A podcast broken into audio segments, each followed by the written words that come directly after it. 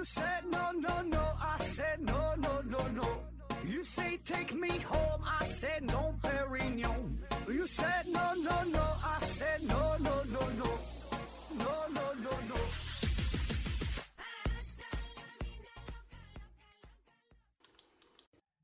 拼命探索，不计后果。欢迎您收听《思考盒子》，本节目由喜马拉雅平台独家播出。呃，今天呢，还是回答听友的问题啊。第一个问题啊，第一个不是问题，第一个是一个听友的留言补充啊，是呃单独给我发了一条信息啊，说就是我之前有一期节目，呃，回答关于机械键盘的问题是吧？然后呢，他说这个这个。呃，我猜何志哥没使用过机械键盘，并且呢没有深入了解过机械键盘啊，希望何志哥重新说一下。然后呢，他发来了一些补充的内容啊，这可能是对这方面比较了解、比较有研究的哈，就纠正了一下啊。呃，非常感谢这个补充啊。呃，他的留言说啊，我简单说一下哈，希望何志哥给重新说说啊。这个机械键盘呢，主要是以机械轴为开关的键盘，自上古键盘开始就是机械键盘，后来呢，因为成本。问题啊，出了薄膜键盘，一下子呢，键盘价格就下来了啊。薄膜键盘呢是以导电硅（括弧可能是硅材料）（括弧完了）啊作为呃触点开关的。后来呢，机械键盘产业有可能是源自国人收入的洋垃圾的启发。机械键盘的手感是相当好的。呃，P.S.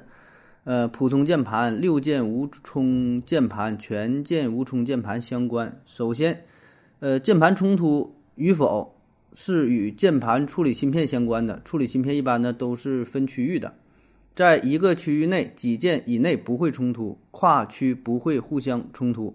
呃，你也可以试一下 A S D F G H 勾 K 区域内几键冲突了。同时呢，在从功能区或数字区啊，还可以不互相冲突啊。后来呢，做的键盘就走高端路线了啊。由于游戏需求和逼格需要嘛，就出了无冲键盘。现在的键盘呢，按开关分类，主要呢分为薄膜键盘、机械键盘、静电容键盘等啊。按冲突相关分类，主要分为呢普通键盘、六键无冲键盘啊、全键无冲键盘等等啊，就这么多，仅供参考啊。非常感谢哈，这个咱这个回答的节目经常是回答的乱七八糟，有一些呢是我个人就对这个问题也不了解，对吧？因为这个问题方面特别多。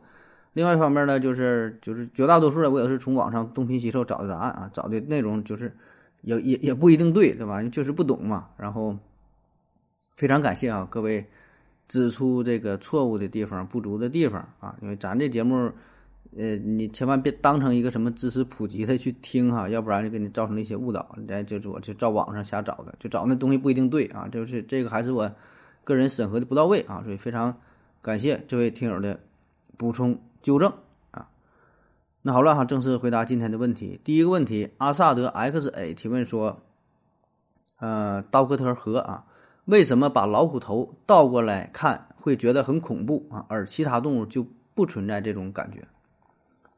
呃，他说把这个老虎的脑袋倒过来看很恐怖哈，这个事儿我还真是没听说过啊。然后我自己试了一下。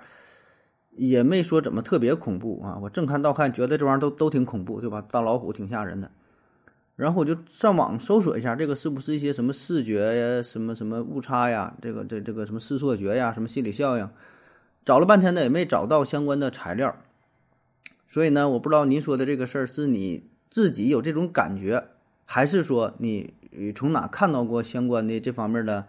这个这个内容这些参考资料是吧？那如果有的话，你给我发过来一下哈。如果说这个只是您单纯个人的感觉的话，那我觉得这就很难去讨论了，对吧？每个人的感觉这是千差万别的啊。有人说看老虎脑袋倒过来吓人啊，有人说看狗熊脑袋倒过来吓人，对吧？这个这是不是一个群体现象是吧？这里边有什么规律？有没有什么代表性，对吧？这个就就就是说这个值得去研究，对吧？起码我还目前没没找到啊，这个这这种群体性的效应啊。那如果说图片倒过来吓人啊，我能想到的与之相关的就是撒切尔效应。这以前也说过哈，就是就是就是说一个照片，就一个美女吧，一般都是女性啊，整的挺漂亮的。就是倒过来看这个照片挺漂亮的，是一个人脑袋倒过来的照片，还挺好看。然后你就很难发现它这个局部特征的变化。你把这个照片正过来之后，你看啊，这个照片长得就这个人啊，呃，脸这个这个眼睛啊，鼻子嘴啊，非常不协调。面目全全非啊，可以说是非常恐怖啊。那为啥叫撒切尔效应？哈，就不是说撒切尔发发发现的啊，呃，只是因为撒切尔夫人的这形象是深入人心嘛，对吧？就就长的这个，这长长的这个这个形象，对吧？大伙儿一说都能想起来啊，撒切尔夫人。呃，当时呢，这个是有有一位是英国约克大学的教授啊，就是他发现的。然后呢，他就利用这个撒切尔的这个头像啊，就是改了几处特征。然后倒过来之后，大伙儿呢很难很很难很难很难察觉，啊，觉得这没什么了，都挺好的。倒过来就是正过来再一看，哎，面目全非，啊，所以管这个叫撒切尔现象，就是说我们在看一个倒置的面部的图像的时候，很难发现一些细微的变化，一些不合适的地方，啊，这个是就我能想到的吧，跟你这个问题相关的啊，其他的这个希望如果你有些资料的话，可以再补充一下哈，咱们再研究。下一个问题啊。奥默默提问说：“阿基米德不知道地球，所谓的地球只是古希腊单词的翻译而已啊！这也是之前一期回答听友问的节目哈，就专门不是回答听友是那个听众来稿哈，专专门说的那个阿基米德什么撬起地球那个事儿哈。完，他他也那这位听友呢也是补充了一下啊，他说这个所谓地球啊是古希腊单词的翻译而已啊，这个是有时代错觉的啊。就汉语来说，地球是。”合成词啊，是大地和球两个意思。对应英语的话，Earth 呢可以表示地球的意思，但那也只是后期衍生出来的啊。这方面的本意原来啊只有大地而已。即使现在严格来说，Planet Earth 才是地球啊，就前面加上一个这个行星那个单词是吧？呃，所以那期听众来稿搞错了哈。注意，阿基米德并不知道大地是圆的啊，这个也是非常。呃，感谢各位提出这个不同的观点，对吧？这个这个每个人可能，呃，掌握的知识也不太一样，对吧？了解的这个内容也不不太一样啊，保证是，呃，有说的对，有的说不对的地方，对吧？不对的，大伙儿就拿出来，哎，讨论说一说，对吧？就指出这阿基米德说什么，给我一个支点，呃，能撬起地球嘛？不这句话是吧？那那那看来就是说翻译不对呗，哈，他的意思可能当时指的不是地球是吧？就说的可能是大地，是不是这个意思啊？非常感谢指正啊。下一个问题哈，K 温陈提问说：盒子、扣子、兔子啊，你们好，请问为什么人们看到一些特别的情景啊，会不知不觉的感动到流泪？明明在大脑中呢没有什么类似的或者自己亲身经历的画面，为什么也会有这种情绪反射啊？另外，被感动的经历与次数与年龄大小是否存在关联性？（括弧我流泪的时候啊是，呃，看到《给我翅膀》中男孩啊，这是一个电影是吧？这个男孩开动滑翔。机带大雁飞上天的那一刻啊，从那一刻开始，我就一直控制不住自己的眼泪啊，然后整个就看完这部电影，一直都在哭啊。啊，说这个电影啊，这个，哎，我我好像好像我我也看过哈，是一个小孩捡了一堆捡了大雁，然后找不着家了，是吧？让他坐坐飞机给他们带回去了，好像是那个事儿啊，挺感人的啊。那说这个人呢，就是看到一些画面就会情不自禁的流泪，是吧？呃，这个在心理学上呢，这种情绪叫做共情啊，共情。那很多人都是如此，就看到某一些感人的画面呐，一些片段呐，内心呢就会产生这种碰撞啊，就是会产生与主人公相同的一种情绪吧，啊，叫感同身受是吧？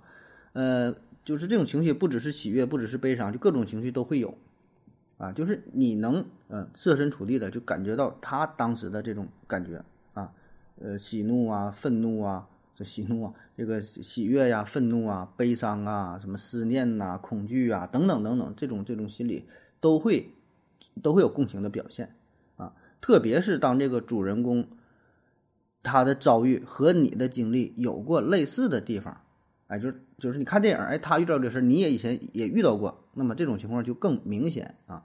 当然，就算是你你没经历过。就像你说的，我也没经历这个事儿，哎，那么同样你也会被这个画面所触动，那那那那那就是这样啊。那你说这个是什么原理呢？再往深了说，就是你大脑的一些反应呗，一些什么化学信号啊，一些什么什么什么什么这个信号的释放啊，对吧？那我不知道你这个你想从哪方面去，就是哪个层面去去去回答？下一个问题，顶楼风景提问说：何子老师你好，古语云呐，金石易寿，书画延年啊。那古今书法家、画家好像确实也都挺长寿的。那么这有什么科学道理吗？能用现代科学证明或者是证伪吗？谢谢。啊，这老话是吧？说这个金石易寿，书画延年啊，就喜欢玩这个，呃，书画写写字儿啊，画画啊，这个刻这个印章啊，是吧？玩古玩呐，哎，说这些都是比较，呃，长寿啊，对健康对健康挺有益啊。那说这个有什么道理啊？那如果说你要非得分析找点道理的话，我觉得可能也有道理，对吧？在硬往上分析啊，第一方面呢，就是幸存者偏差，就是。这些喜欢玩艺术的什么书画家呀，啊，书法家呀，啊，这个绘画的大师啊，啊，这个金这个雕雕不叫雕刻，那是什么？玩印章金石是吧？雕雕刻的这个这个印玩印章的这个这个大师啊，好像确实都挺长长寿啊，确实会有比较长寿的，所以呢，我们会在意这些人，对吧？呃，另外呢，保证也有活得比较短的啊，当然活得特别短，比如说二三十岁就死了，然后他又是一个大师，那么我们也会在意，对吧？而正常寿命的人，我们往往就不会在意啊。比如说正常，嗯，七十左右岁啊，正常年龄死了，那也就死了啊，看看新闻知道这个事儿就完事儿了。如果一个人活得特别长，一百零三岁啊，是一个什么什么书画大师，他死了，哎，感觉你看这老爷子老神仙，哎死了，啊，这样的事这样事你会注意，对吧？这叫幸存者偏差。啊，所以我们注意到的那些一定是活得特别长，或者活得特别短，它有有点有点特征性的东西啊，这是一点。二一点呢，我觉得这个能玩书画的、玩金石的人啊，特别是在古代的话啊，当然现在也是啊，应该都是比较有钱，对吧？一般人你玩不起这东西，谁能玩起这个呀？你说买一幅画，几十万、几百万的、上千万、上亿的那都有，对吧？那一般人玩不起这东西啊。那你要有钱的话。那你自然你是这些保健呐，你是生病了得到的治疗啊，是吧？咱就这么说，你就有钱的话，你在 ICU 里躺着都比别人能多躺好几天，对吧？你现在这医疗技术，只要你有钱，你活去呗，对吧？大不了植物人什么也不知道，这边躺着呗，对吧？身上插满管子还能让你躺一个月啊，所以你有钱的话，保证是活得长，对吧？这个是这个这个道理是很容易理解的，对吧？所以你这样想的话，那放放置放在古代也是，对吧？书画。什么什么延年，那也是有钱人保证的，就这待遇就好呗啊。嗯，当然还有第三第三方面的原因，也是这句话真正想表达的啊，就是说喜欢书画的、玩艺术呀这帮人可能心态更好，对吧？心态好，心情好啊，很舒畅，那么他就是不爱得病呗，对吧？你身心健康啊，对吧？你心心心态一好，那你。身体保证是跟着好呗，他可能是想从这方面去说啊，当然这方面确实有一定的关系啊。下一个问题，玩世不恭也是一种态度啊。提问说，何总，谈谈货币之矛呗。现在俄乌战争搞得世界各个国家的人心惶惶，货币不稳啊。俄罗斯想挑战美元霸权，我国一篮子货币总归也不是好办法，是不是该把货币锚定在本国的某些东西上，比如土地？粮食、科教等等，说什么货币之锚是吧？这个现在，嗯，俄罗斯要怎么挑战美元啊？这题不会啊，不会哈？什么怎么锚啊？这玩意儿怎么锚定啊？这玩意儿。下一个问题，洋黑一号改名东东福斯提问说：为什么很多名字的后缀啊都加一个子这个字儿啊？子，比如说何子哈、春子、个子、袜子、裤子、大妹子啊，还有局部地区呢会强行在后面。加比如饼子、画子、秤杆子啊，说这个咱这个字儿上很多都是加上子啊，为什么加这个子？加这个子？加这个子啊？这个原因不太一样哈。你像有一些那像孔子、老子是吧？墨子、韩非子，这是一种尊敬这个子啊。那你说的这种就是子呢，这是就比较常见的对吧？就说话的时候后边加加个子儿，加个子啊。然后一般读儿化音读的比较轻啊，这个呢是因为咱们的一种语言习惯，就是咱们说话呀就喜欢说一个词，不爱说单个的字儿。那有有有有些词语它是先天性的，就是两个字儿的，对吧？那样说起来呢比较舒服。而这些单音节的就单字儿就能本身表明呃这一个词的意思的时候。我们那就喜欢再加上一个字儿，这样读起来就比较舒服啊。那加什么字儿呢？哎，就加了这么一个“纸”呗，对吧？比如说“春”字啊，就是一个“春”儿，是吧？你加个“纸”，或者你这个“袜”子，那就是一个“袜”啊，或者“帽子”就是一个“帽”，对吧？你加上一个“纸”，它读起来就比较好听啊。一个字儿，它就说着它读读出来就就不舒服呗啊，就是这么个情况啊。那除了有往后边加子的，比如说还往前面加老的，像老虎。你说虎，那虎本身就能，嗯，说明白了就是虎，对吧？那那下面叫哎老虎啊，或者说这还有什么老老什么老师，对吧？老爷，你看加老的，还有加阿的阿公、阿婆，嗯，阿姨啊，就是说这就是那种那种语言习惯啊，喜欢说两个字儿啊，就就往上补这么一个音儿呗。下一个问题，呃。盒子老师啊，这个钙是属于金属，钙属于金属啊。我们骨骼大，呃，我们骨骼是高大上的钙合金啊。抖音上看一个科普人科普的，我化学没学好，你再科普科普。然后呢，小熊猫粮回复说，骨骼的钙呀是化合物，合金的金属啊是单体状态啊。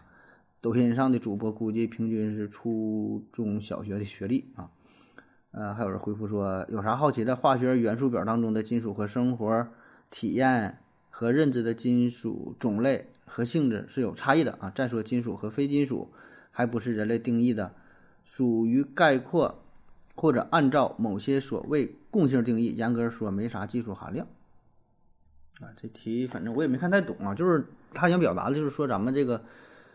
呃，骨骼当中不还有钙是吧？钙是一种金属啊。说那这么说的话，咱们骨骼是不是一种合金了是吧？是钙合金啊，这就完全是定义的事儿了啊。那咱身体内不只有钙呀，咱身体内含有的金属那多了去了，对吧？元素周期周期表当中你那些东西很多，在身体上都能找得到，很多种金属，你体内还有铁呢，对吧？还有铜呢，还有锌呢，对吧？你都能找得到，只不过可能含量非常少，对吧？那多少它有啊？只要是有，你就可以把它看作成是一种合金啊。当然，如果从纯合金的定义上来看，那合金是指一种金属与另一种或几种金属或非金属经过混合、融化、冷却、凝固后得到的具有金属性质的固体产物，这是定义。那你看它这个定义符不符合？那咱的骨骼啊，那是不符合的啊，那它就不是，对吧？那你要是觉得它有金属了啊，跟跟人骨头合嗯放在一起了，你也把它称之为合金，OK，那也行，对吧？就是定义的事儿嘛，就是有有这个东西，但是说。它跟你你通常理解那种金属的性质啊什么，它可能不太一样，对吧？因为这个金属它有的还分好几价的，然后说有有这种单质的存在的，有的跟别的化合物形式存在的，它性质千差万别呀，对吧？它它只是有这个东西而已，对吧？也不能说明啥。呃，下一个问题，K 问陈提问说：兔子、扣子、盒子啊，你们好啊，就是你看咱仨都是子字辈的哈，请问为什么人参纹？呃，只会出现在体态较短时间内快速增肥的人群啊，它是什么原因导致的？出现之后有什么办法快速解决？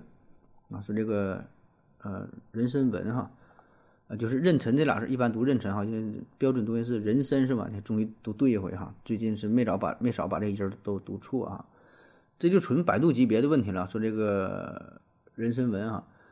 呃，这主要呢就是由咱皮肤的特性所决定的。那人参纹呢也算是萎缩纹的一种啊。萎缩纹就是说人呢在怀孕呐、健身呐、体重骤增的过程当中产生的皮肤纤维断裂的现象，然后呢会表现出红色、白色、紫色的这种条纹啊，也包括肥胖纹、运动纹等等，这些都都叫做萎缩纹，就是你皮肤被撑开了、撑坏了，然后呢不就表现出来了啊。运动幅度较大的身体皮肤，那除了腹部啊，还有这个骨内外侧啊，就大腿还有膝盖。然后臀部啊等等这些部位呢都可能出现啊，就是因为这个皮肤弹力纤维变性啊，然后它本身比较脆弱，再加上过度的拉伸啊，产生了断裂啊，然后呢就就出现了这这种这种表现呗。下一个问题啊，K 文晨提问说：盒子、兔子、扣子，你们好啊，请问如果把一块玻璃或者金属加热到沸点状态放进太空里啊，它需要多久才能降温到宇宙微波背景辐射的温度？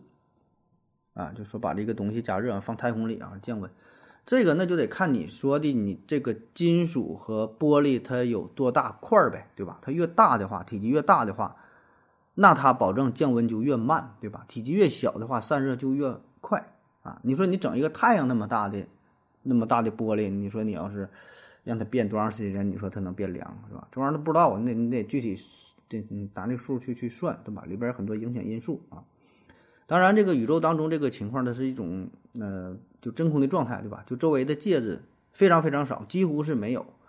那么对于一个物体散热来说的话，它就不能进行热传导和热对流啊，它主要呢是靠这种热辐射的形式去去去散热啊。当然，这个具体计算，那你就得拿出数据算了。那你说多长时间，对吧？你说是一分钟啊，一一百年，这玩意儿都不好说啊。主要你你看你这个具体这个数值。下一个问题啊，K 问陈提问说：盒子、兔子、扣子，你们好，请问辣椒中的辣椒素分布部位与其品种的内表面积有什么关系啊？从外观来看，好像是皮肤褶皱越多的辣椒辣度越高，这个是否可以作为挑选虎皮青椒的参考依据？啊，说这个辣椒辣椒褶皱越多越辣是吧？这个呢，呃，有一定相关性啊，就是说，辣椒哈怎么从外形判断它辣不辣？当然，这个前提是同一种辣椒啊，你要不同辣椒的话，你就没法比了，对吧？不同辣椒，你这种这个这就不适用了啊。通常来说，同一种类的辣椒都是一个品种的辣椒，这俩去比的话，褶皱多的话，相对就更辣啊，有这么一个规律啊。呃，因为这个辣椒辣味儿呢，主要呢是因为它含有辣椒素啊产生的辣味儿，而这个辣椒的外形啊是否有褶皱，呃是否光滑啊是否坚挺，主要呢是和木质素啊有关。木质素啊，木质素少，那么呢这个辣椒就容易发生褶皱啊，它要越多就显得越坚挺，越越越越光滑啊，叫木质素啊。然后呢，木质素和辣椒素这俩有什么关系啊？辣椒素的生物合成过程呢，是需要一些分类物质作为前提。那么这些分类呢，同时也是木质素的前体物质。那辣椒细胞当中有一类叫做 POD 酶，它呢会加速辣椒素的降解，促进木质素的合成。那 POD 酶活性低的辣椒，木质素呢合成比较少，然后呢果实就比较发皱。同时呢，辣椒辣椒素的含量啊就是增加，吃起来呢就更辣。哎，所以它有这么这俩是有这么一定的关系啊。下一个问题啊，说你好。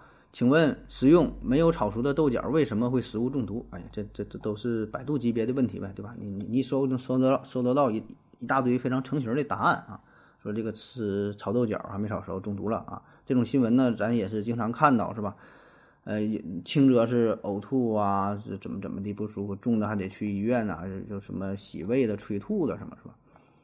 呃，辣椒，辣椒就是这个这个豆角啊，豆角豆角没做熟的情况下呢，它主要是含有一些毒素物质啊。这个毒素物质它没能被灭活啊，主要呢就是皂苷类和豆素类这两种物质。呃，皂苷呢本身是一种毒蛋白啊，在豆角的两端呢，还有在这个这个夹丝上啊，就是还有一些老的这个这个豆角是这种毒素比较多啊。那么烹饪的时候充分加热，哎，它呢就被破坏掉了啊，吃了就没事了啊。如果没熟的话，那它你你吃它就容易中毒呗。而且呢，特别是当这个豆角你给它加热之后，还没到一百度啊，时间不够长的话，比如说加到七八十度，半熟没熟的时候，这个毒素呢反而被激活了啊，吃起来就更容易呃中毒。所以你建议哈，你吃的时候一定得把这两头呢掐干净，把这个这个丝儿啊，得这个摘掉，对吧？这摘豆角不得这么摘吗？摘完之后呢，你充分加热啊。有的喜欢吃什么干煸呐，或者是怎么的，反正那你得那个。整熟了再吃啊，或者说你先用这个水啊给它煮一下，煮熟之后你再炒呢，这也是一种做法啊，那看你自己愿意怎么整的啊。下一个问题哈，盒子兔子扣子啊，你好，呃，听到一个说法说全世界这个建筑物的楼顶啊，如果都刷成白色的话，那么可以缓解全球变暖的问题啊，请问这么做真的可以起到南北两极冰川反射？太阳辐射的作用真的可以起到南北两极冰川反射太阳辐射的作用吗？除此之外，如果把建筑物的楼顶全部改造成潜水池或者是呃滴灌的花园，那么是否能够缓解城市的热岛效应，改善小气候啊？还有今天的这个问这个题目的问题啊，呃，说把这个全世界屋顶都涂成白色啊，那你涂成白色的话，不就相当于增加这个太阳光的反射了吗？你就最好装个大镜子是吧？这一反射啊，就是说用它来降低温度啊。这个事儿呢，老外还真就做过相关的实验啊，因为咱们也都都知道，你穿白色或者说是浅色系的衣服的话，它能增加反光的能力，对吧？你比穿这个深色的材料呢要好一些啊。那夏天的时候，咱都喜欢穿浅色调的啊，没有人大夏天专门挑黑色的衣服穿，是吧？你穿上之后，保证你更吸热、更难受啊。那么对于这个建筑物来说呢，也有类似的道理，对吧？就是说你把这个建建筑物就同样的材料的情况下，都是用一种钢筋混凝土，都是一种砖头造的情况下，浅颜色的这个涂料啊，这个建筑物自然要吸收的太阳光更少，对吧？这个理论上保证是啊，而且呢，呃，新西兰曾经有科学家做过这个实验，对呃奥克兰国际机场还有什么购物中心呐一些大型的商业建筑呢做了类似的实验，把这个屋顶呢涂成白色。然后一测温，哎，确实白色屋顶的这个建筑温度呢要更低一些啊，是有一定效果的啊。但问题是哈，问题是理论上是有效果的啊，实际上呢做了实验也是有效果啊。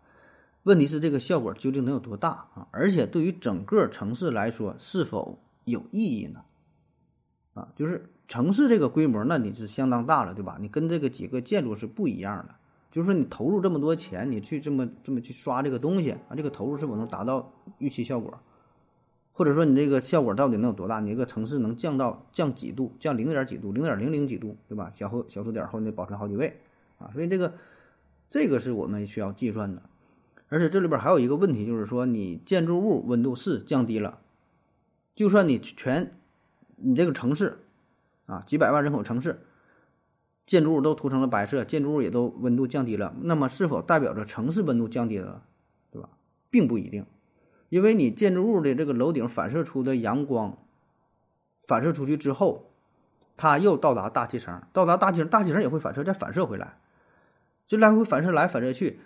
相当于你建筑物温度低了啊，但是呢，你旁边的这些东西呢，不只是有建筑物啊，你整个这个城市还有还有其他的东西，其他的东西是不是会吸收这些能量，是吧？所以综合效果来看，可能没有那么明显，对吧？你这会儿低了，它那会儿高了，你你这个城市当中还有道路呢，还有汽车，还有别的就各种各样的东西，对吧？那他们就吸吸收了更多的热量，他们温度就升高了。你这有什么意义呢？这边低了，那边高了，综合效果可能嗯没有什么变化啊。然后说城市的热岛效应哈，所谓的热岛效应呢，就是城市因为大量的呃人工发展的建筑物和这个道路啊等这些高储热体，以及呢这些绿地的减少这些因素吧，就是整个造成了呃城市的这这这个这个高温啊，叫热岛效应啊。那么现在目前主要处理的。这个措施啊，就是说增加城市的绿化覆盖，多种地呗，对吧？多整点这个草坪啊，减少热量的排放啊，这这这减少这个少开点车啊。